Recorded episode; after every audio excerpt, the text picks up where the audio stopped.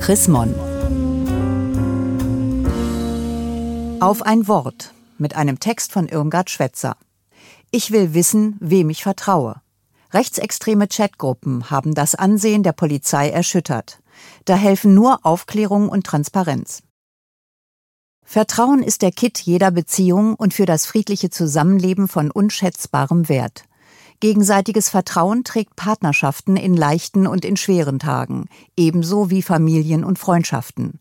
Gute Nachbarschaft basiert darauf, die erfolgreiche Zusammenarbeit im Beruf auch. Das Gleiche gilt für unsere Beziehungen zu den Institutionen des Staates, zu den Parlamenten, zu den Regierungen und zur Justiz. Demokratie lebt vom Vertrauen in das Gemeinwesen. Das gilt auch für die Polizei, die wir als Gesellschaft damit betraut haben, das Gewaltmonopol des Staates durchzusetzen und die deshalb mit Macht und Waffen ausgestattet ist. Ich vertraue unserer Polizei, wie übrigens die allermeisten Bürger in Deutschland. Im August ergab eine Umfrage von Infratest DIMAP für Report München, dass 82 Prozent der Bürgerinnen und Bürger sehr großes oder großes Vertrauen in die Polizei haben.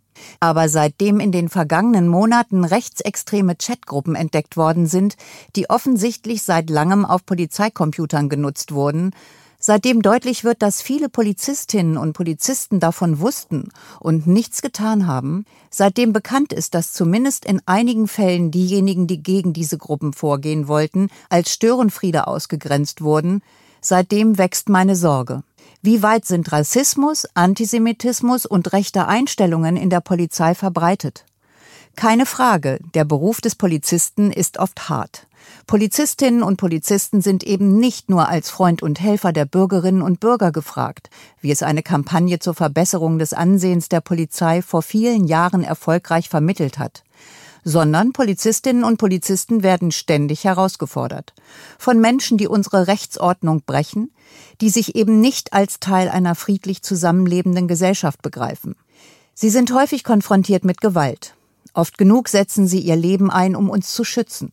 Und leider erfahren sie dafür nicht immer die Wertschätzung, die sie verdienen. Seit Beginn der Corona-Pandemie haben die Aggressionen gegen Polizisten sogar noch zugenommen. Es ist daher an der Zeit, eine Untersuchung des Polizeialltags durchzuführen, wie Bundesinnenminister Horst Seehofer sie jetzt plant. Es ist an der Zeit, dass auch wir uns mit den Schwierigkeiten dieses Alltags befassen und die Leistung der Polizistinnen und Polizisten anerkennen. Aber damit verschwindet die Sorge nicht, dass rechtsextreme und menschenfeindliche Einstellungen in der Polizei verbreitet sein könnten. Dass solche Überzeugungen in unserer gesamten Gesellschaft erschreckend um sich greifen, wissen wir.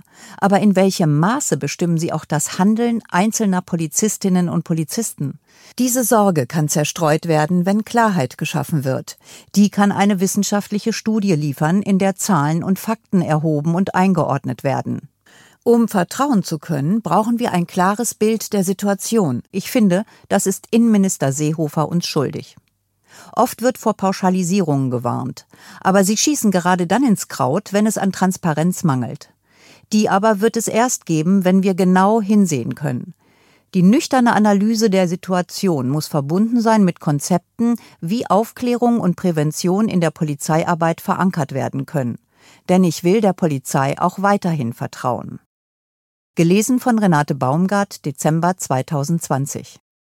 Mehr Informationen unter www.chrismon.de